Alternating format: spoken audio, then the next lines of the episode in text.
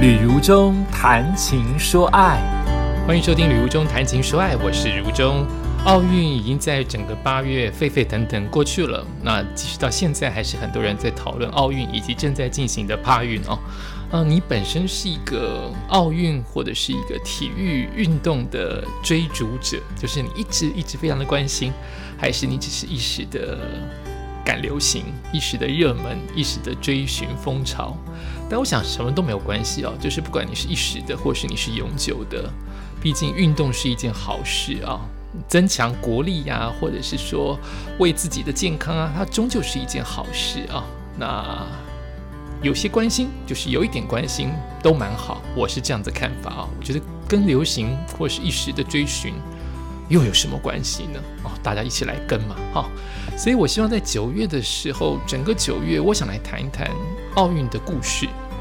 你可能都已经在八月都追过了，呃，我想在激情过后，我们来聊一聊这些选手，或是这个比赛，或是相关的奇人异事，或是经典时刻，或者是令人难忘的一些背后的努力啊，希望当做故事一样来听。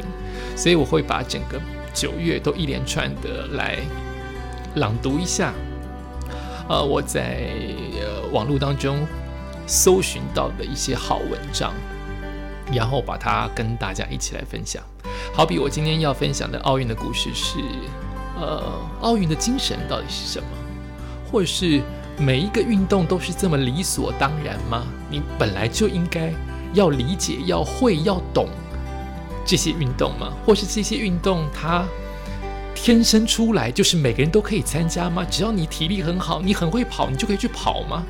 是这样子的吗？我想抓出这样子的文章，看时间的长短，来跟大家分享一下下。好比我要分享的第一个故事，我觉得太有趣了，我还看过它的影像画面哦，超感人。呃，这是来自于网络当中的文章，它的文呃出处是保险经理人 Ken Ho。然后他写的标题叫做《东京奥运会教会我的事》，那我想跟大家一起来分享一下他写的文字。他说啊，这个不是什么金牌得主的故事，创下奥运游泳最差的成绩。所以我今天要讲个故事，是关于奥运不是都比快吗？它是一个烂成绩，但是这个人成为奥运史上的永远的传奇，叫做 Eric。他是一个创下奥运一百米自由游泳式就自由式哦，成绩最差的、最烂的选手，而且二十一年过去了，这个神奇又励志的故事又再度在我们这几天回想起来。艾瑞克来自于赤道几内亚，是一个人口不足一百万的非洲小国，足球是这个国家的主要运动，那么游泳比赛对他们来说很陌生呐。在艾瑞克之前，他们的国家甚至没有人参加过奥运会的游泳比赛。但是在两千年，国际奥组委为了要鼓励体育设施落后的发展中国家参加比赛，就给这些国家发了外卡，为他们降低了参赛的门槛。就是你的成绩比不过门槛当中这些优秀的精英，但是我希望鼓励这项运动，让更多的人参加，所以他把这个门槛在。几个开发中的国家降低了，所以那届的奥会在二两千年的九月十五号于雪梨举行。艾瑞克从来是没有出过国的，也不知道什么是奥奥运会，也不知道澳洲在哪里，雪梨在澳洲，他根本不知道在哪里。那一年的年初，他听到收音机，刚好听到国家在招奥运会的游泳选手，他一听觉得哎有意思哦，那我去试试看好了。到了现场才发现，就他一个男的报名，于是他。等于是完全没有人跟他竞争的情况之下，奥委会又把门槛降低，他就直接拿到了奥运会的入场券。我们的 我们的郭幸存是要练几年呐？但是我们的 Eric 因为这样子的关系，就直接你可以成为国家代表队来参加奥运。然而入场券是拿到了，可是我不会游泳啊，Eric 没有游过泳啊，啊不急，我是月初拿到的嘛，年初拿到的嘛，我还有九九月还早，还有八个月我可以练，我学就是了。可是 Eric 没有教练，他也没有泳池在周边，然后他终于找到一个可以教他游泳的人，是一个酒店的员工，因为酒店有游泳池，所以他就找酒店的员工来教他。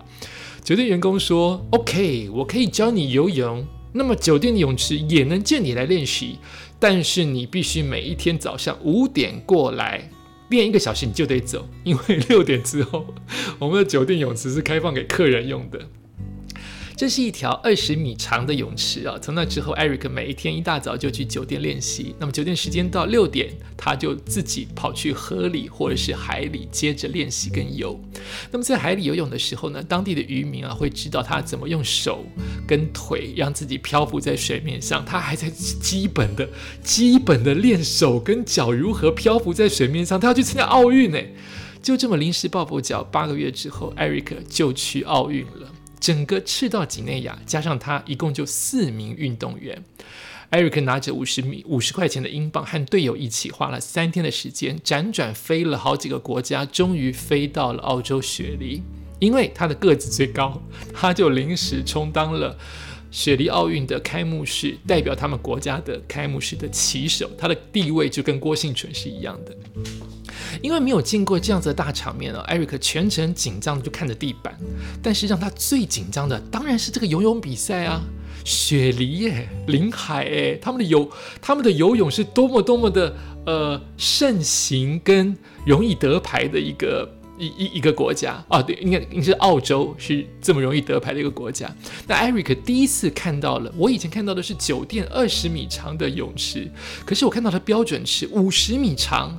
他吓呆了，那家里多啊，比我平时大的泳池大了两倍之多哎，而这么大的泳池让他很慌啊，这个那个慌，我相信是可能会觉得除了比不过别人之外，会怕淹死吧，我是这样想哦，就太大了，我怎么游啊？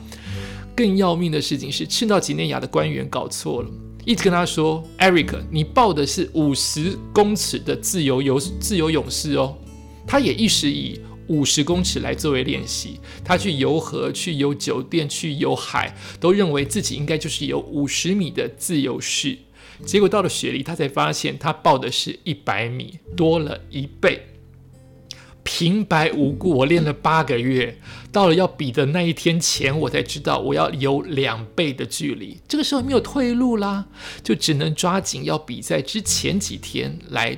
拼命拼命的练习，那个时候啊，那边有南非和美国的游泳选手，他就偷偷观察这些选手是怎么用脚、怎么动呼吸、怎么动头、怎么用技巧，甚至开口向他们讨教。哎，所以 Eric 你不错哎，你是个愿意学习的人。好，在泳池当中，其他的选手都穿着专业哦专业的游泳配备。紧的、漂亮的、亮的，为了增加速度的赞助厂商的，可是艾瑞克只穿一条从二手商店买的短裤。有一名南非的游泳教练看到他，甚至压根不相信这一位是真的来代表国家比赛的吗？就问他：“你得中下？”然后他就自己回答：“我要游泳啊，但是我今天。”这是我自己开玩笑的哈，就我看你好像要去沙滩度假，你的装备都不达标哎，你穿这个裤子游会被取消资格哎。艾瑞克就说：“阿贝安做，那怎么办？”那个游泳教练就说：“好吧，那我送你一条泳裤跟泳镜。”我的天哪，太有趣了！这是电影吗？就这样，比赛前几天，艾瑞克才终于有一条自己的泳裤，虽然他还是很紧张，当然。这么先进的泳裤，可是我要游一百公尺哎，他真的游不动，偷偷试了一遍又一遍，游不动，游不动，没有一次成功。一百公尺不会换气，怎么办？怎么办？比赛日子终于到了，他说他很怕别人会笑我，但是他脑子有个声音一直对自己说：“去吧，你一定可以的。”哇，我鸡皮疙瘩都起来了。好励志哦！比赛当天，他们那组本来有三名选手，结果两外另外两位选手因为抢跳，逼他还没有逼就跳下去了，就被取消资格。那一组就只剩他一个人，他还是得游 啊，好尴尬哦！这个时候，现场有一千，对不起，一万七千名的观众，还有包括电视机外面多少亿的观众目光都看到了这个泳池。现在有一位选手，他要去竞争，一定可以入围嘛？应该是那一组，他一定只剩他了。可是我不会游，他紧张的走到泳池边，那个、那个、那个指令声一下，他就跳下去游。刚开始的五十米，我有看过这个影片画画面，游的真的很不错，游的很正常。可是你真的看得出来，那个五十米之后体力就不济了，那个折返之后就没有体力了。Eric 自己说：“我感觉不到我的腿和我的手背，一切都好重哦。”他越游越慢，越游越慢。动作也开始变形，只能出于本能在水中就晃手啊、晃脚啊，很像乌龟一样啊，努力的爬呀。到了最后二十五米的时候，他整个身体都要沉下去了。很多的人、观众或是解说员都说，他看起来游不到终点，可能随时要抱着旁边水道的绳索。可是我们的艾瑞克没有放弃，那个现场拍摄来的影片就是全场观众都在加油呐喊，因为知道。你你你只要去那个泳池，或是你在现场的气氛，你就知道这个人怪怪的。这个人不是一般的选手，他游太慢了，而且他怎么会慢到？他不是国家代表队，应该都是很快。哎呀，怎么慢到后面好像快要溺水了？最后十五米的时候，全场加油，Eric 实在游不动了。但他说，真的是观众的欢呼和掌声让我撑到了终点。也就是说。语言不重要，那种欢呼跟那种拍手是全世界共同的语言，就是希望你加油，不是希望你淹水，不是希望你溺毙，是希望你撑过去。Eric 就游完了五十公尺，所以最后的成绩是一分钟五十二秒七二，五，这是奥运史上最慢的一百公尺的自由式的成绩。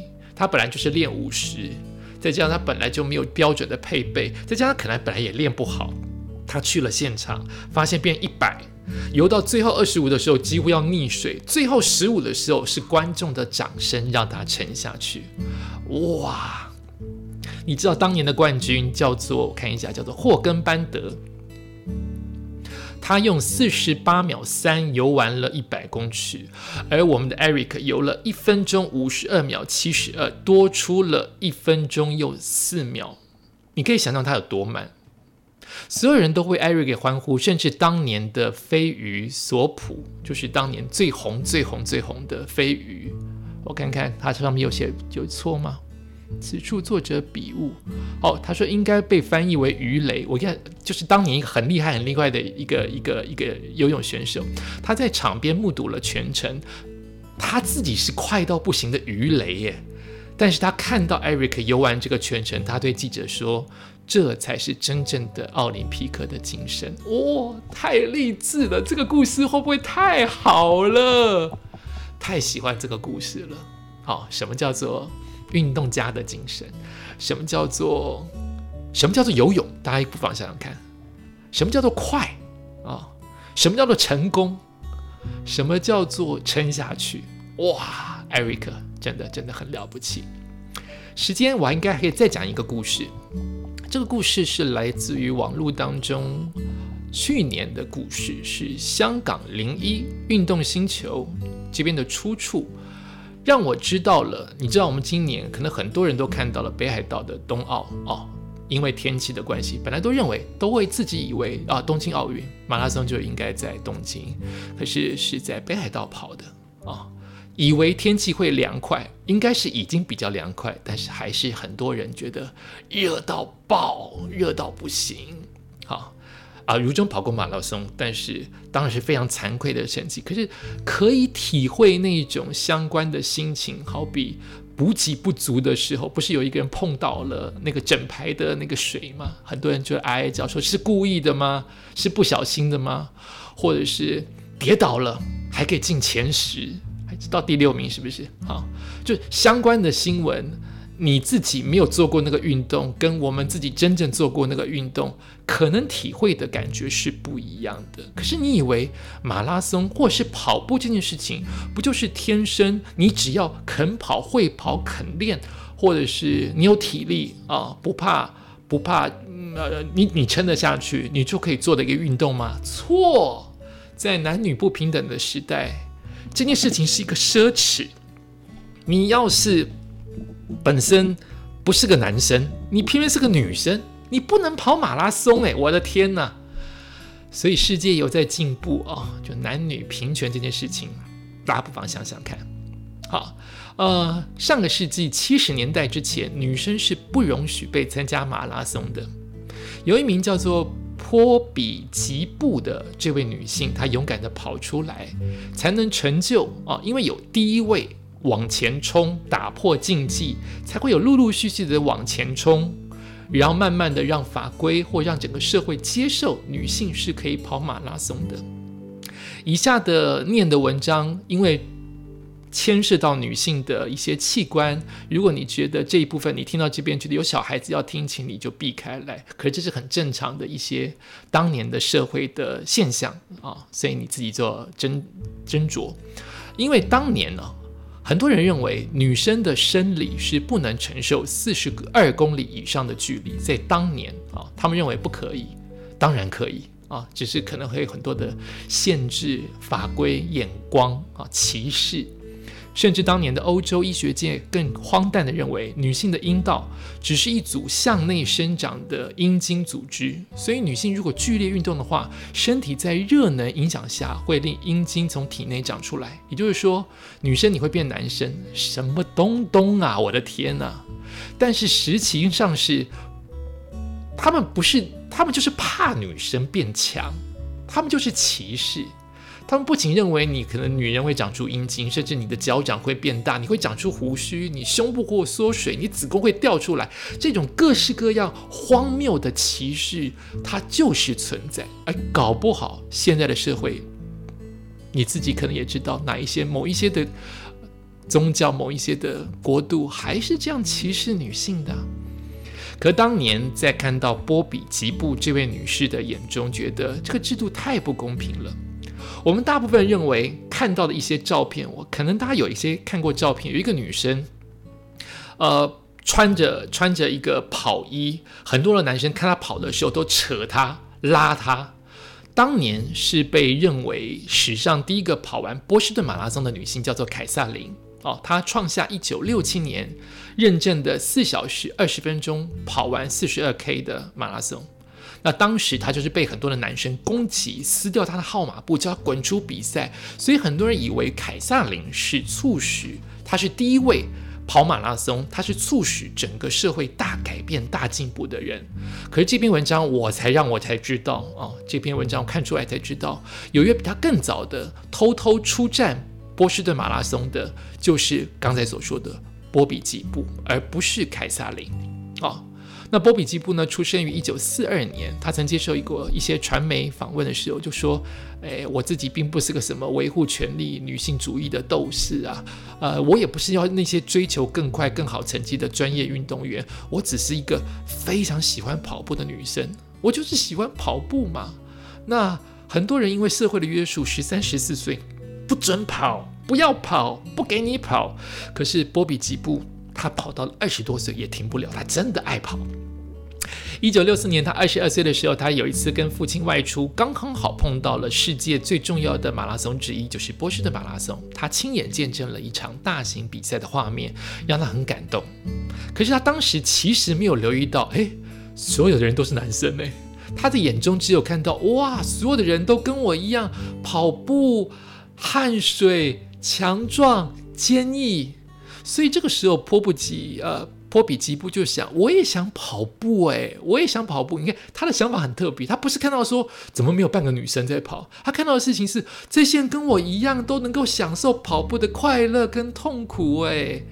这个经历啊，他看了这个比赛的经历，第二天开始。波比吉布就回到加州，开始自我训练，没有教练哦，没有参考对象哦，没有概念哦，只靠自己的想象来跑步。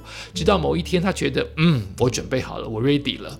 他便向赛会查询参赛的可能，结果当然是说，你女性不能参加比赛，你不可以有这个体能，你不能参加。呃，当时的女性只能参加官方认可的是二点四公里。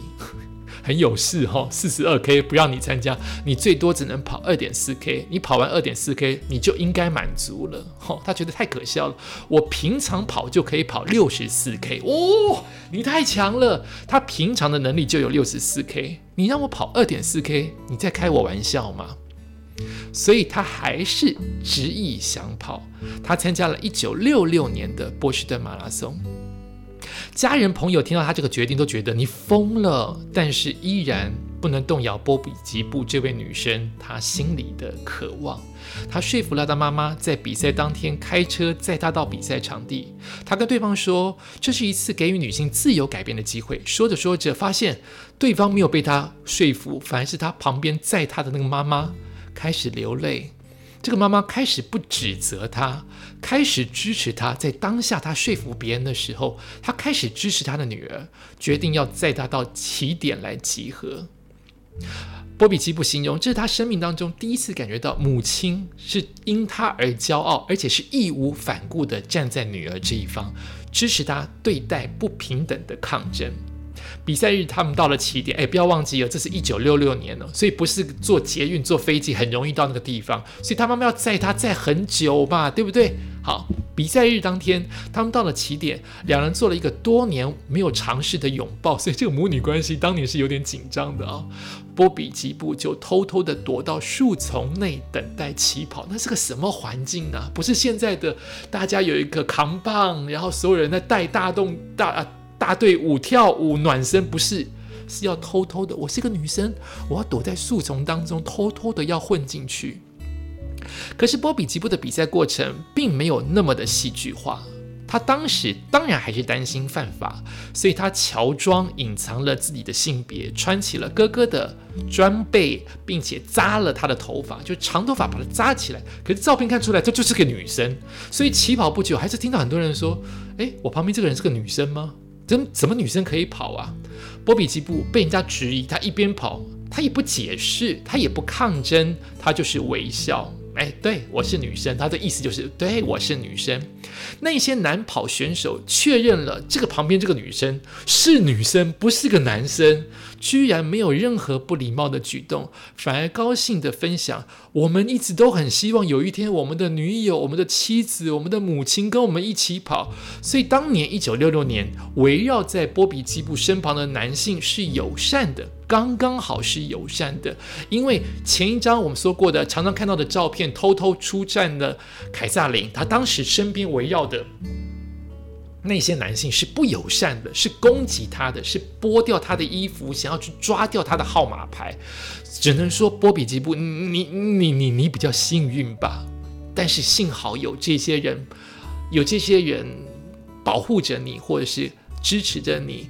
所以你真的可以跑上一跑，你创下了一个历史，他创下的成绩远远的高出了 Podcast 旅游中的成绩，因为他可以跑六十四 K 的的的距离跟记录，当然远远的赢过我，他跑了三小时二十一分四十秒。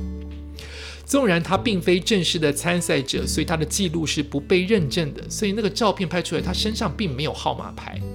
但其实实质的意义，她真的就是第一个跑完波士顿马拉松的女生呢。赛后，当时的波士顿市场市长在终点向她握手祝贺，也成为隔日的头版人物。而波比基布这个不守规矩的事迹，的确破坏了当年整个世界以来的固有制度。但作为一个文明的社会啊，真的需要歌颂，或是我们要记得这些挑战权威的先驱。不要忘记有这样的人，才能让马拉松有这么多的优秀的女性可以参加。我的跑团夜跑团，女生超会跑，你看我要开始在靠背了，真的超会跑，而且他们都有练习，跑完都有那种光芒，他们常常拿奖金，我很羡慕的这一点。